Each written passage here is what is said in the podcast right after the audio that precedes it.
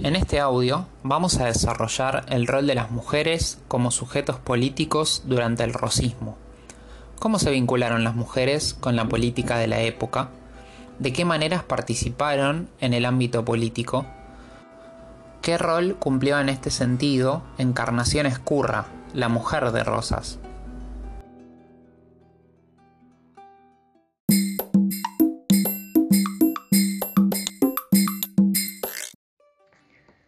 Para comprender el rol político de las mujeres durante el rosismo, debemos explicar la situación general de las mujeres. En esta época, las mujeres, al igual que los esclavos, no contaban con derechos políticos, a diferencia de los hombres. No estaban habilitadas para votar ni podían ser elegidas para gobernar. Sin embargo, lograron intervenciones destacadas en la política a través de diferentes mecanismos.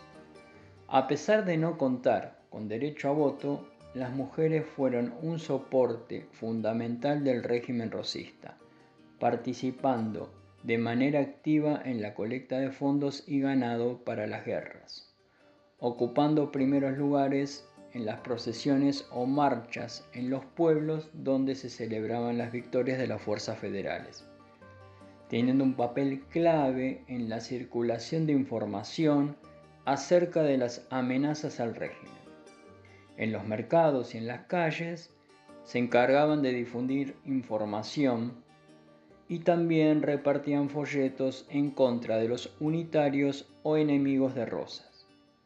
Prestaban ayuda en los días de las elecciones y realizaban tareas de espionaje. La maquinaria del rumor fue clave para comprender la efectividad propagandística del régimen que se movía en parte gracias a las mujeres.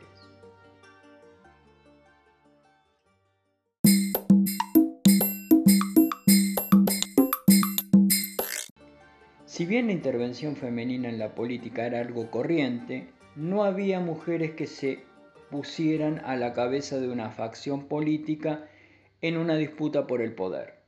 El liderazgo era una tarea masculina.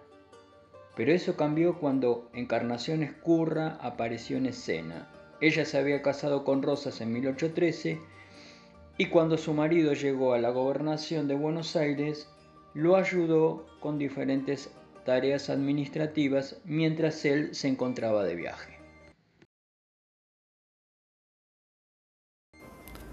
Pero su intervención más importante en la política de la época fue en 1833 Mientras Rosas estaba luchando contra los pueblos originarios en la llamada Campaña del Desierto, hubo una disputa entre dos bandos del Partido Federal.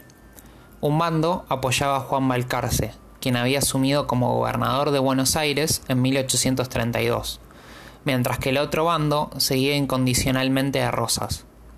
En esa disputa, Encarnación logró intervenir no solo por ser la esposa de una figura política de tanto peso, sino también por su relación con los miembros de la clase baja de la ciudad, lo que en esa época se llamaba la plebe.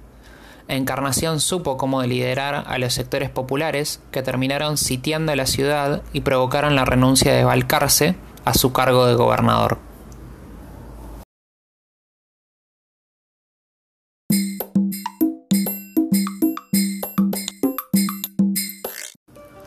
Poco tiempo después, Encarnación se puso al frente de la organización política conocida como Sociedad Popular Restauradora, un club de adherentes a Rosas dedicado a dar muestras de apoyo al gobernador de Buenos Aires.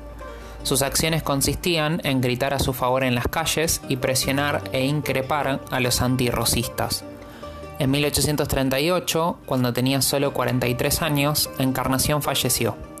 A su funeral asistieron muchísimas personas, lo cual demuestra el gran cariño que los sectores populares le tuvieron.